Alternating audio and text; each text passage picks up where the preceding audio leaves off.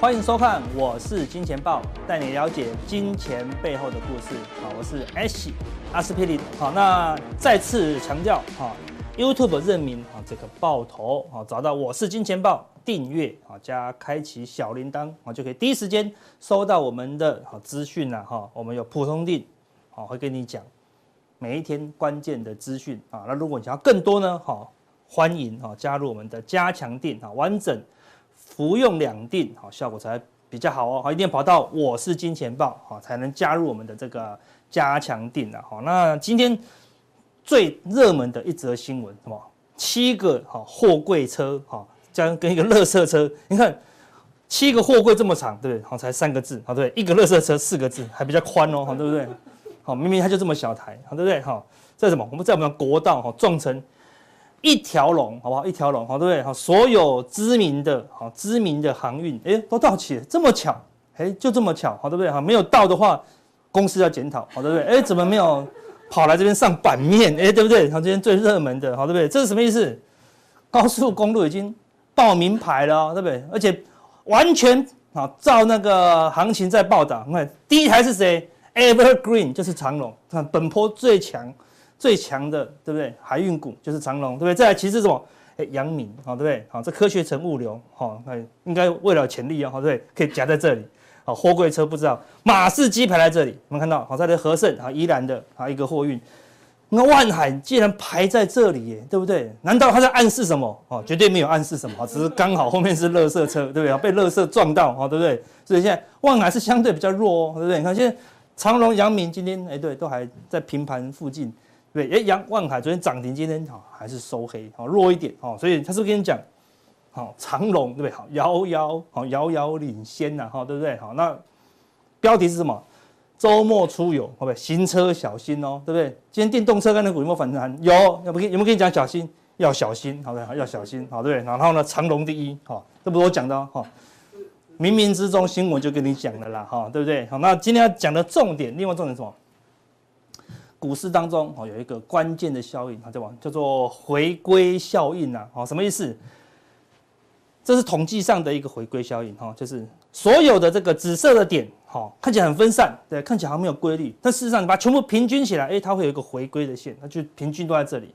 好，那这个蓝色的点呢？哎，最后也变成一条蓝色的线。好，那绿色的点，它最后一个绿色的线。好，那红色的点，它最后一条平均会有一条红色的线。这什么意思？就是说你现在交易策略可能不正确，可能不恰当。比如说不停损凹单数，对不对？这一波杀下去，怎么样都不停损。哎，最近也反弹啦、啊，对不对？而且就你的绩效偶尔会特别好，因为不停损嘛，对不对？不停损。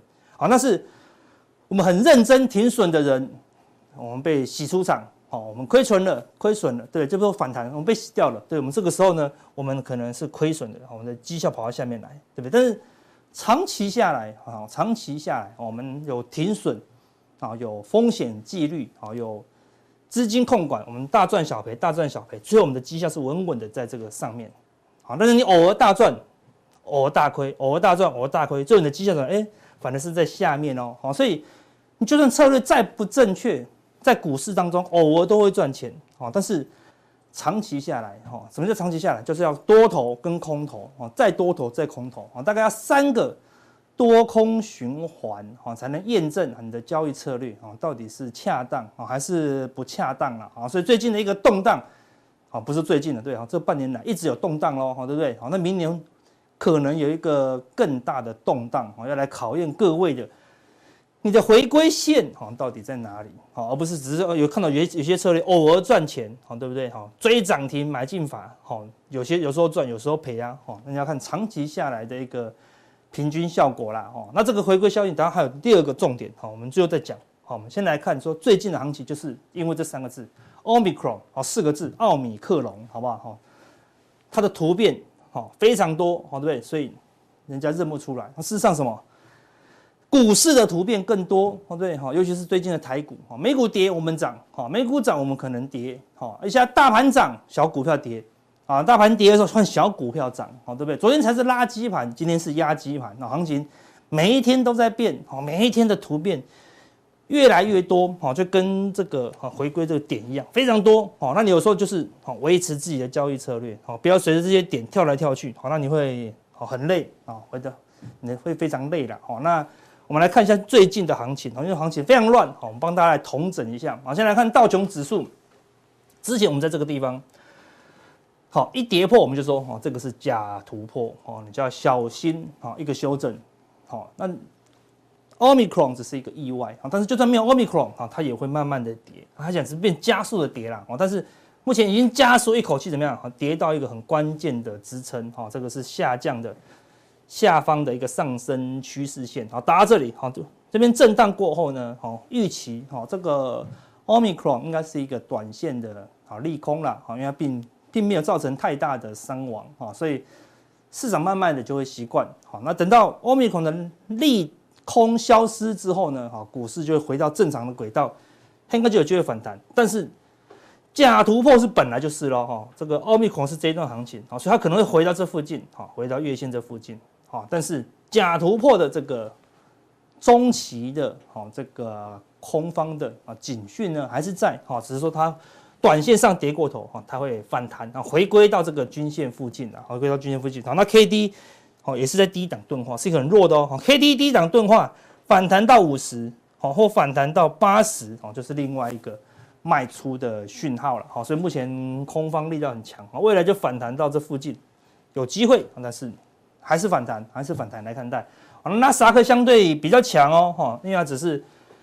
横向的整理而已啊，回撤前高啊，没有什么跌破啊，季线也没跌破啊，K D 也没有来到低档钝化哦，所以它一反弹来到八十的话，好，可能不小心怎么样就会创新高，好，所以未来关键就是纳斯达克道琼反弹到月线附近，道琼的 K D 反弹到八十附近的时候，重点就是纳斯达克好，可不可以再创新高？好，如果纳斯达克可以趁势，好，它应该有很大的几率可以创新高啊，但是。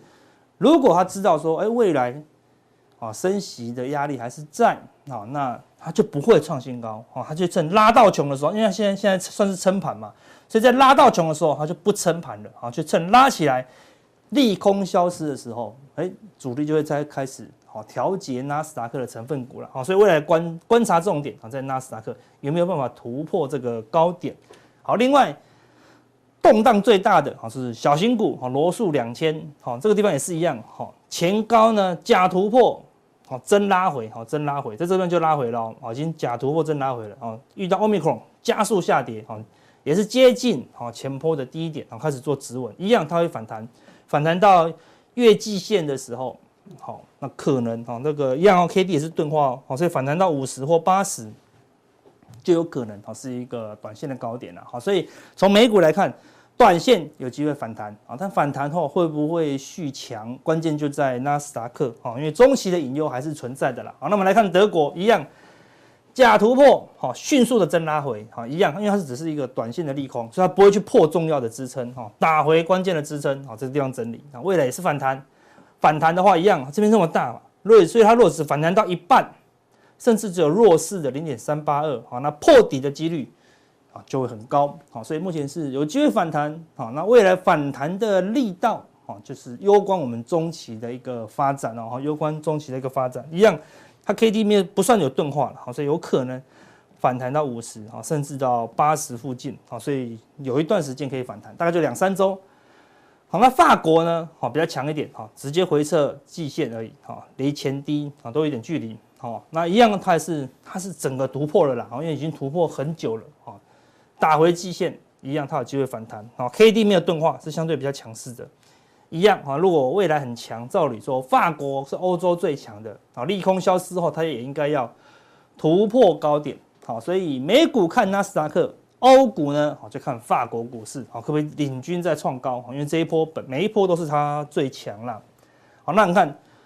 欧洲的小国像西班牙就非常弱哈，跌破了一个好很长期的上升趋势线，直接跳空下跌，好，所以未来除非西班牙可以迅速的站回去这个上升趋势线，等于说它站回去月季线之上，好，整个欧洲的压力才比较小啊。那如果它只是反弹到这附近，好，那 K D 也刚好反弹到，你看 K D 是钝化嘛，如果它反弹到八十，也反弹到这个反压附近，哎，你就要特别小心喽哈。所以未来的关键，美股可能是罗素两千，欧股你反而要看好弱势指标，你可能要看西班牙哈，西班牙指数哈，这给大家当做一个指标参考啊。那短线都有机会反弹啊，那韩国股市一样也有机会反弹，为什么？因为它是破底翻哦，前面有个低点，一个低点。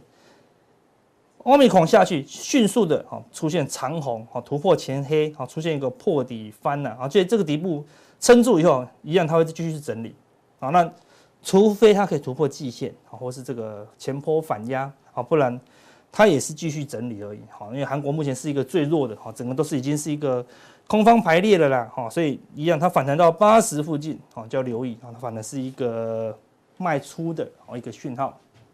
恒生一样很弱，好，每一次都破底才反弹，好，破底才反弹，好，完全就是一个标准的空方格局，高点都越来越低，啊，高点都越来越低，好，啊，低点也越来越低，好，低点越来越低，好，对，所以它前高在这里，好，所以为了恒生反弹，顶多就反弹到这附近，好，那 K D 一样，你看 K D 只要到八十，K D 只要到八十，好，都是一个相对高点，好，所以未来恒生到八十，啊，也是一个相对的高点，啊，它就是一个最疲弱的市场了，好，那。当全球股市动荡的时候，哈，就会有一个惯性，哈，资金，哈，不想要再投入，现在已经开始动荡了，他不想要再投入美股、欧股跟其他亚股的时候呢，好，什么国家他必须买，比如他必须买个五十亿、一百亿，全球的股市要买什么？他不是看买什么会涨，他是要看买什么不会跌，啊，这个时候他就会注意到入股，你看非常扎实的底部，好，那因为他有政府在控管。所以相对啊，在股市动荡的时候呢，陆股相对安全，所以他们就跑去买陆股，好卖其他国家。所以陆股呢，好反而啊有机会做什么？最后的补涨，啊补涨，还有可能突破哦，突破这个下降的反压。那一样跟这个一样，它可能突破一下就结束了啊，但是还是会突破，还是会突破。所以你最后就观察啊，这个是上证五十嘛，哈，是国外资金做的。所以未来陆股若出现突破，你反而要担忧，你反而要担忧，哈，表示资金最后跑到。啊，入股啊，单纯是做避险啊，表示他其他国家都买不下去了啊，所以反弹的过程中，我们就要留意啊这些警讯啊，什么时候发生？好，最后来看原油哈，原物料的部分哈，原油哈来到一个上升的反压哈，做个小头哈，因为疫情的关系，迅速打回哈一个中期的大支撑呐，好，一样它也是会做反弹，反弹到月季线哈，如果。K D 来到八十，反弹到月季线，好，下一次关键就在这个点啊。如果这个上升的支撑线呢被跌破，哦，代表什么？市场预期未来的哦经济呢，哈是明显衰退了，哈。那原油哈是未来这个观察指标，啊，目前是比较弱的哦。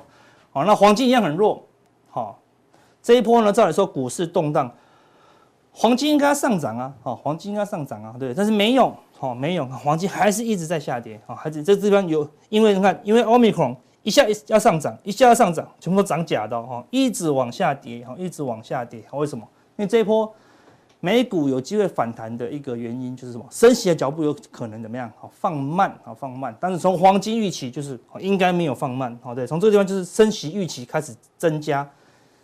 全球的资金开始紧缩，所以黄金反而往下走啊！一旦黄金跌破了啊，这个下方的支撑，代表什么？并不是股市很好哦，啊，代表资金真的是进入一个哦紧缩的哦紧紧缩的一个状态了，好，那就要小心一些。好，那你可以最后看到，当准备要升息啊，当全球股市开始动荡，好，最强最强的就是美元啊，美元在最近动荡的时候。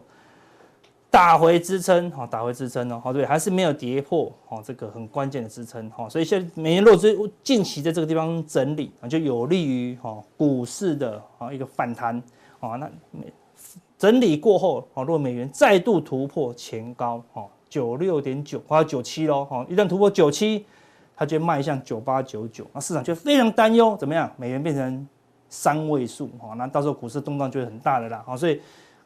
美元也是未来要关观察的重点。你看它是很强的哈，强势的指数呢，K D 只会回到五十哦，所以它可能晃一晃，K D 五十晃一晃，它就往上走。好，下一次这个在五十以上黄金交叉，哈，就属于强势的黄金交叉。哈，那时候美元就有可能在慢慢的转强哦。好，所以现在有短线反弹的机会啊，但是时间，好，可能不会太多了哈。那最后来观察重点就是这个，好，这个是五月哦，哈，二零二二年五月四号的各种利息的几率，好，零到二五就是不升息。所以本来市场一直反映说什么会升息，会升息嘛，好，所以不升息的几率一直降，哈，降到快要四成，啊，就几乎哦五月就要提前升息啊，因为这个 Omicron 可以看到迅速的哦，这个不升息的几率大幅攀升，啊，大幅攀升，就市场可能认为说五月不会升息了，可能明年九月才会升息这样子，所以大幅翻升。但是你可以看到后来怎么样？咦，又又掉下来了，哦，代表什么？五月升息的几率还是再度提高，还是再度提高哦，不是说。Omicron 哈，要大家延后升息吗？好，没有，为什么？原油不是重挫吗？通膨压力要减轻了，也没有哦，表示说什么？通膨还是在，好，因为原油下跌，其他的物价还是在上涨，哦，通膨不是因为原油原油崩盘哦就没有通膨，对不对？像去年原油打到负的啊，对不对？那东西就变免就变免钱吧？也没有，对吧？还是一样贵啊，好，每一个东西还是没有变哦，所以原油不会影响啊一个通膨的情况了，所以通膨还在。无论经济怎么样，还是要升息。那如果疫情让经济停滞下来，没有那么强，还是要打击通膨，还是要升息，那就知道非常严重哦。经济不强的情况下，再度升息啊，那经济就会更惨哦。所以还是要留意这个指标。好，这个明年五月呢，好，如果升息的几率再度攀升啊，就这个升一码几率，如果突破前高，不升息的几率跌破四成啊，那就要留意啊，整个市场。升息的紧邻啊，又会再度大作啊，所以反而 Omicron 啊，它如果一直扩散啊，对股市反而还比较好啊，因为它过过去的疫情也没有让股市一直崩盘，然后只有刚开始而已，对不对？Delta 也没有让股市崩盘啊，所以 Omicron 这么简单的疫情更不可能让股市崩盘，所以 Omicron 呢，反而希望它有一点动荡啊，维持久一点，维持一两个礼拜。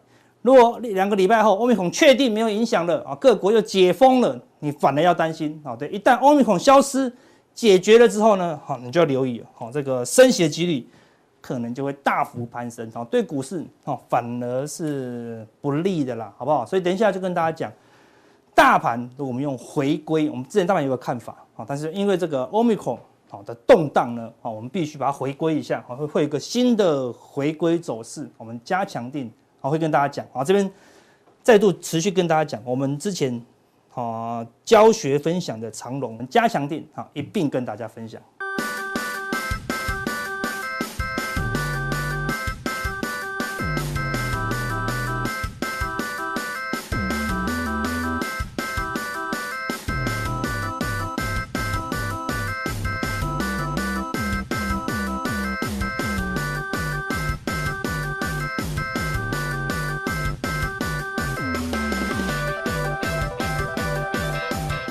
大家收看，我是金钱豹，我是魏杰，带大家了解金钱背后的故事。那今天我想，其实一开始哈，我们先用几个比较热门的话题跟大家来聊聊天，然后，那你知道我的风格其实比较喜欢跟大家讲故事哈，那不要那么自私化，就一来就魏杰啊，名牌在哪里哈？太自私化了。好，那名牌就藏在我们的内容里面哦。那如果真的听不懂，那我要检讨，听不懂我要检讨。好，那这个其实是最近网络上非常热门的，就是大家都知道最近苹果非常热卖。那在这个黑色星期五的当天哦，其实传出苹果的手机卖得非常的好。结果呢，昨天晚上，哎，苹果的供应链厂商跳出来说，哎，拍谢，你这个手机哦，好像接接下来的这个市场消费者的需求好像有下滑的现象，哇，这有点落惨。就要看到，哎，苹果最近推出来的这个产品是这个擦拭布，为什么要用它的？擦拭布来擦手机，那如果万一擦了之后还是刮伤，那他会赔我手机吗？好，那所以其实 哦对，好啊，但是苹果这两个字就是品牌的这个迷思嘛，哈，所以我们小编看下这个标，赞，信仰最贵，可以用在日常生活的各个角落、各个领域当中，都可以适用这句话哦。这个这句话对我来说，我一看到哲理很深哦，意味很深哦。好，那所以你看到啊，这个哦，十九块美金还是不便宜呢哈。那当然你也可以去看一下那个 YouTube 那个呃 Tim 哥跟廖阿辉哦，其实也有在讲这东西，到底有没有需要？每个人的价值观不同哦，有的人就觉得我整套都要苹果，我连擦的布都要苹果出的才厉害。那马斯克呢，最近哦，他们在这个股价上面呢，稍微有点震荡嘛。那他刚好把他手上的股票也卖到了一个段落之后呢，就开始股票都卖掉了嘛。那看起来他是要专门的去经营 SpaceX 嘛，就不小心 SpaceX 又被传出来说，哎，你这经营不下去了。告诉各位哦，前几天上个礼拜吧，SpaceX 传出来一个那个消息，就是因为 SpaceX 的那个卫星，它的定金只收一百块美金，所以一堆人去订，所以它的订单很多嘛。结果呢，最近呢传出说，哎，这些人都要退订，退订，然后呢才被他的内部人又爆出来说，哎，这个 SpaceX 好像会破产。大家有没有想起一个铃铛声啊？Ring some bells，因为在当时候。马斯克的特斯拉在前期也是同样的模式，好，那我不是暗示说接下来 SpaceX 会跟特斯拉一样成功，不是，而是说他同一个人在经营企业的时候，他那种话题跟那个行为模式都差不多。好，那他在最近也推出了一个跟苹果部差不多的一个东西，叫哨子。好，大家说啊，这个网络哨子五十块美元。好，像买苹果布你觉得很奢侈吗？告诉各位，买这个更奢侈，就只不过就是个哨子嘛。哦，那对我来说，嗯，好像就是个金属做的东西啊。所以是你看，我就没有品牌的迷思，所以我就觉得实用性为主。但他说你买这个布不如来买我们的哨子，你傻啦！我我觉得对不对？哦对。不过我想，马斯克的信徒，请各位注意，我讲的是信徒。马斯克信徒就是那些哈，把马斯克跟那种神灵啊放在墙上膜拜，哎，真的哦，你可以去 Twitter 上面找很多这种人哦，尤其是在那个 Reddit 上面，很多人都是把马斯克奉为神灵一般的存在，他们一定会买，好，一定会买，好，那你说啊，不要买愚蠢的兜裆布，不是苹果布，来买特斯拉的哨子，你看他白痴，之前推出了什么闪电玻璃酒瓶啊，然后又卖光了，然后又一大堆有的没的产品。这个其实就是类似像我们去买那个什么那个 Benz 有没有？然后你看到 Benz 的香水啊，那种感觉是一样的。好，那它推出一个闪电造型的这个玻璃酒瓶，那 Benz 的怎么不推一个三角形的？不好用，对不对？好，所以反正就是信仰最贵。它同样的拉回到市场上面来讲，信仰你在市投资的市场当中，你的信仰是什么？对于伟杰来说，我的信仰就是总经的数据啊。我信仰就是总经的数据，好，那总经的数据对我来说，基本上它就是一个，呃，对于金融市场来讲，它是一个领先可以看到一些讯号的的的这个存在，所以我们会利用总经数据来跟大家做分享。那当然有时候，哦，或者是大部分的时候，其实都会比真实的现况提早很多，但它终究是会发生。好，我必须要跟大家讲，终究是会发生，这也是为什么我信任它的一个原因。那也觉得它背后其实隐藏了很多很多的故事。那当然，在这个信仰的过程当中，很多人基本上对于这个鲍威尔，其实他们会有一个比较属于对金融市场来讲，鲍威尔联准会主席，他是一个神一般的存在。为什么？因为他掌控利率，因为利率掌控了金融市场。你现在所看到的任何一个金融市场上面的报价，都是用利率当成是一个折现因子所计算出来的一个价格。所以利率很重要，哦，所以在接下来我们要跟大家讨论的是，美国股市在最近到底为什么会忽涨忽跌？很简单，只有一个原因，就是散户跟大户对坐。不要以为这个状况只有台湾才会发生，美国也发生。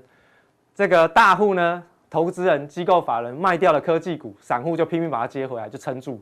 好，科技股就撑住。你看昨天晚上就是这样，周期股被大户卖掉，散户去接周期股，然后呢，一来一回，而且周期做很短。一天就开始进出啊，就是变成是我们的这个隔日冲的概念，所以就造成了道琼工业指数，哎，跌破年线，然后又涨回年线，六七百点的空间，这种涨法，科技类股也是一样。好，所以现在目前市场上在针对于鲍威尔的这个国会山庄的听证会的内容在进行定价，所以它波动会比较激烈。那散户呢就觉得这个是个机会，因为跌嘛，跌我就执行一个策略叫。Buy the dip 就是逢低买进，然后呢，长期持有，然后就还是输给人家，好，就变成是这样。所以呢，我们来看一下哈，这一次鲍威尔的这个谈话，我们在之前在节目当中有跟大家分享过。我认为鲍威尔这个是政治语言，就是他的偏鸽派的言论本来就是政治语言，因为他还没有确定拜登会提名他嘛，所以呢，他就跟拜登哈虚与委蛇一下啊，我就没有那么鹰派啊。你看金融市场，我都说嗯不错不错，OK，我们继续复苏。我等就业市场 OK 了之后呢，哎，我再来做升息，我们再紧缩都来得及。结果你知道，最近在国会山庄在作证的时候，他说我承认我失败了，我的利率决策是失误了。然后觉得啊怎么会这样子？当然啦，当你为了一件事情在图谋的时候，你什么事都干得出来嘛，对不对？所以为了要迎合拜登的口口味，迎合金融市场的口味，所以我讲话就比较保守一点点，不能够把所有的真相和盘托出。好，那现在大家就吓到，哦，怎么原来鲍威尔这么鹰派？其实并不是这样。我们来看一下昨天公布的几个数据。那这个是初次申请失业救济金的人数，它现在是来到了二十二点二万。长期的平均大概是在三十万左右，大概在三十万、二十五万到三十万，这个是长期的一个平均值，是就是正常哦。就是你的失业率在过去，你比如说这个川普在任的时候，它的失业率是不是曾经低到三点五以下？那个是已经非常非常漂亮的失业率了。那那个失业率为什么再低不下去？因为那个叫完全就业市场，总是在中间有人想换工作的时候，诶，他会有一些些。时间的一个落差，那这个就是造就那个所谓的完全失业率的一个原因，好，就摩擦性失业啊等等的，大家有兴趣可以自己去查，我就不在这边做说明。好，那它比平均长期的人数还来更低，那就代表，如果我们单就这个数据来看，我跟各位讲，美国的就业市场已经恢复到了正常的水位，就恢复到疫情之前的一个状况。哦，因为不管有没有疫情，不管经济好或坏，长期平均下来，你就是。每个礼拜就大概会有二十几万人，好，会去领初次申请失业救济金，这是正常的一个状况。好，那我们对照下面这一张是总体的哈，这个是初次申请，这个是全部全美国核发的跟失业有相关的补助。那请领的人数有多少？在上个礼拜统计出来是两百三十万人，那比上一回哈，比上个礼拜公布出来两百五十万人还来得更低，还来得更低。那你看到？这边这个黄色的框框对过来，长期在这里，好，长期在这边，其实它已经怎样回到这里是二零一九年，已经回到疫情之前的一个水平，也就在疫情之前，大家都过着正常生活的日子的时候，全美国就大概会有两百三十万人利用各个失业相关的名义申请补贴，人数大概就有两百三十万人，所以从这两个数据，你会发现到我们的呃，应该说美国的。就业市场其实是已经恢复了，恢复到疫情之前的一个水平。因此，我们可以推估，今天晚上的，好非农就业数据跟失业率公布的状况，应该是会不错。尤其是在失业率，非农新增的非农就业数据我不敢讲，因为其实他们流失的劳动人口非常非常的多，所以劳参率应该会持平或是往下掉。哦，它有可能会进一步的降到六十一点五、六十一点四。然后呢，在市场上流失的劳动人口会更多，有可能会继续扩大，所以它在新增的这个非农的就业人口上面，可能来可能搞不好，呃，大概二三十万左右。啊，你又找觉得好像没有恢复，但事实上，如果从失业率来看，今天晚上搞不好百分之四点五，哎，从四点六下滑到百分之四点五，其实已经快要接近长期美国的这个就业市场上面失业率的一个水平，大概就是百分之四左右。已经快接近了，越来越接近，越来越接近。所以从这整个就业市场的状况来说，我们就把鲍威尔心心念念的他最关心的一个失业率的数据把它攻破，已经回到疫情前，已经回到疫情前。你要不要升息？你要不要升息？所以为什么现在鲍威尔的谈话嚯都好凶？我看错了，好就吼就直接就承认我看错了，我们利率政策失误了。所以呢，我们不排除加快。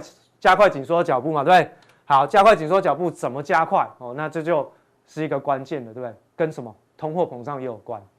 所以你看到失业率跟通货膨胀，其实又会谈到一个经济学的模型，叫做菲利普曲线。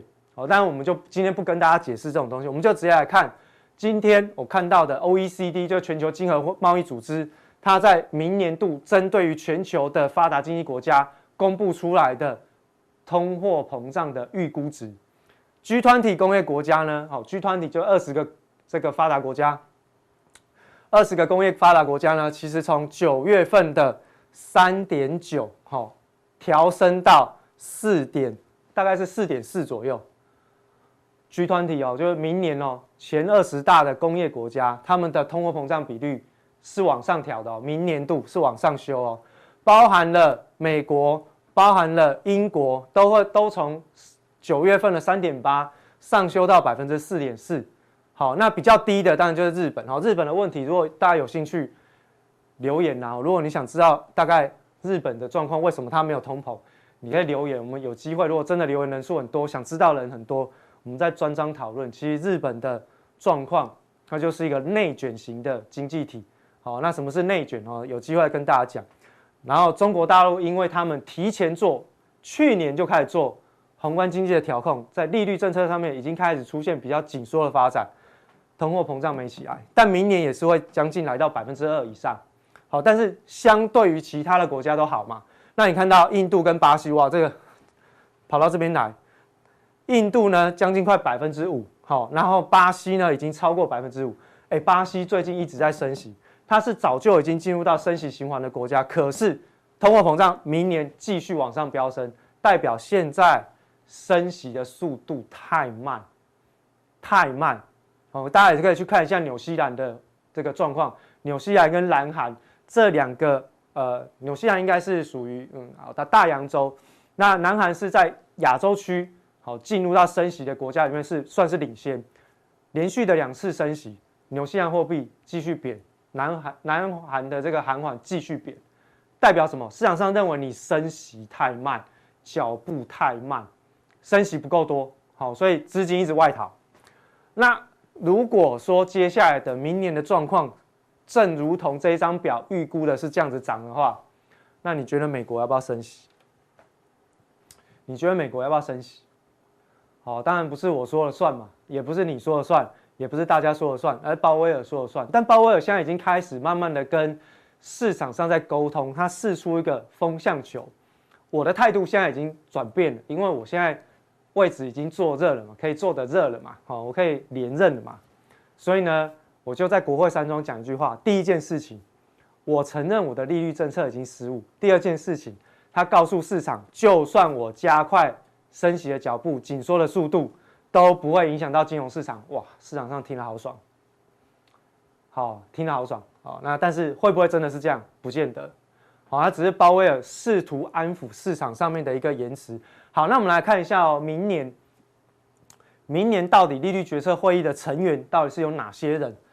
我用蓝色框框框起来，就是明年可以有投票权的人，就是这里，勾勾就是有投票权的，叉叉就是明年没有的。好，那从中间呢往上，好，往上，好是鸽派，往下是鹰派。那、中间这个呢，没有立场的这三个人呢，就是中立，他们可以随，就是有可能是偏鸽或者是偏鹰，好，偏鸽或者偏鹰，他们中性的，好，中性的。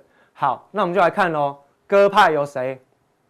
有投票权的，好，布雷纳德，好，然后再来是谁？鲍威尔嘛，好，主席，然后威廉姆斯，好，然后另外呢，这中间三三个是什么？呃，中性的我们就不看，直接从鹰派的开始看，鹰派的是谁？Board 好，然后呢，另外在下面这个是谁？哦，Richmond 好，Richmond 好，你看到这下面这里，鹰派的比较多嘞，下面偏鹰派的勾勾比较多呢，所以明年不用怎么样，光是要投票，偏鹰派的结果出来的几率都比较高，然后再加上这中间这三这几个哦立场可以转弯的，不小心转弯转过来，就铁定是鹰派的结论。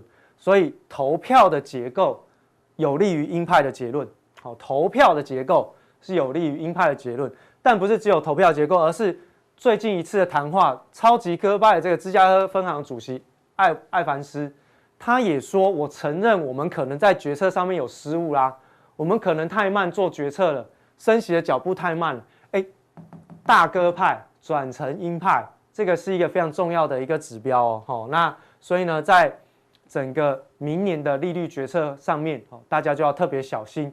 那当然，根据最近鲍威尔的一个言论呢，高盛就开始预估联准会的紧缩路线，就是他们什么时候要开始升息。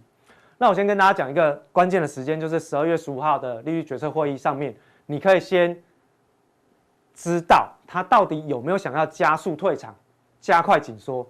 就是十二月十五号，他有可能哦，就是怎么宣布呢？他有可能把原来的现在购债计划退场，对不对？每个月是不是收紧一百五十亿，加倍三百亿？也就是十二月十五号，如果你听到利率决策会议上面他们宣布我加倍退场的规模的时候，那就是准备购债计划加速退场嘛。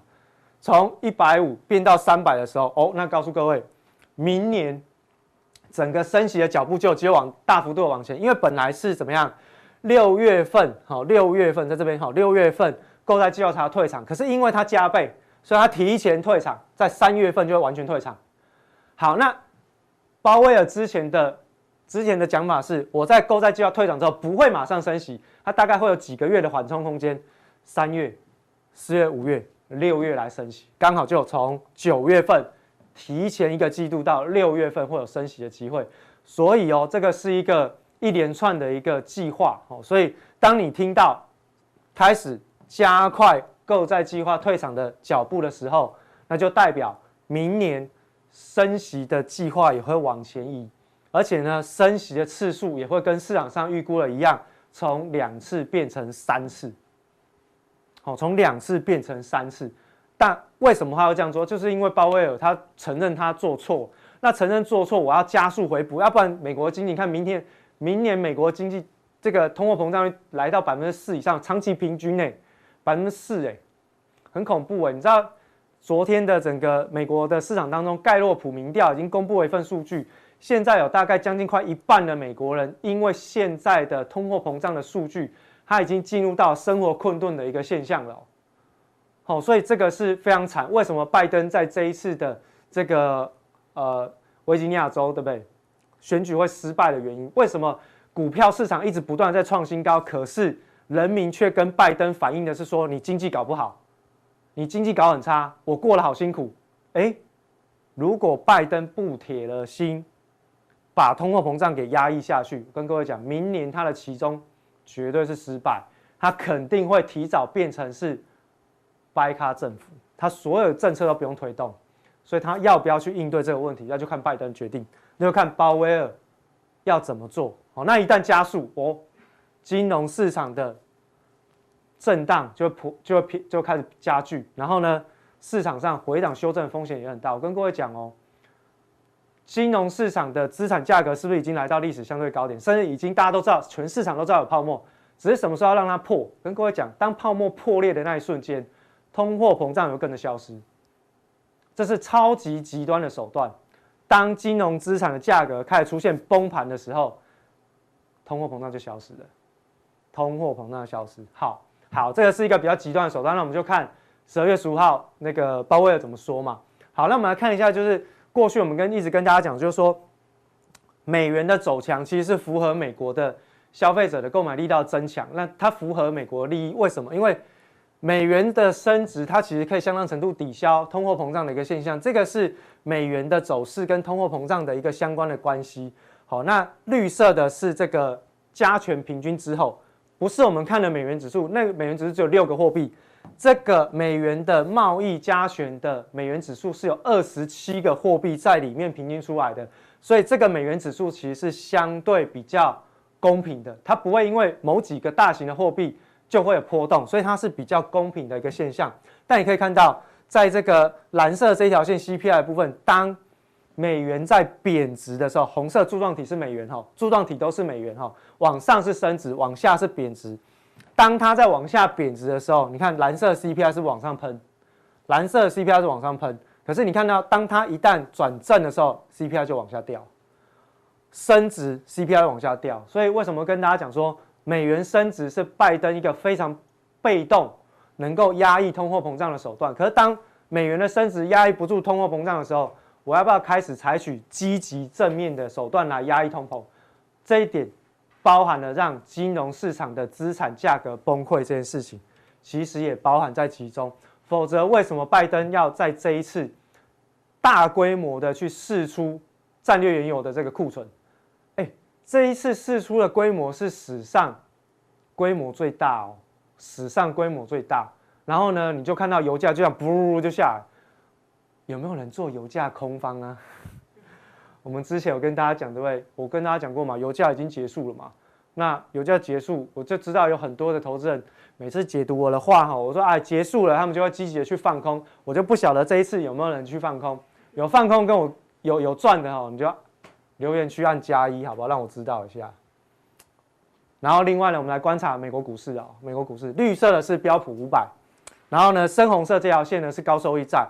那过去呢，这高收益债跟这个标普五百的这个价格其实都是成正相关。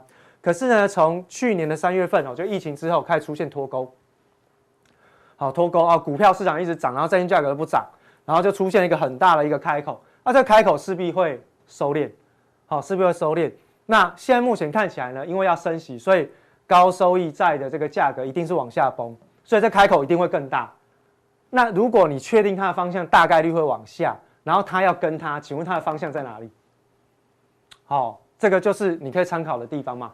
好，这个背离啊，这个开口那么大，哦，那怎么修正呢？哦，这个大家就会比较清楚一点点。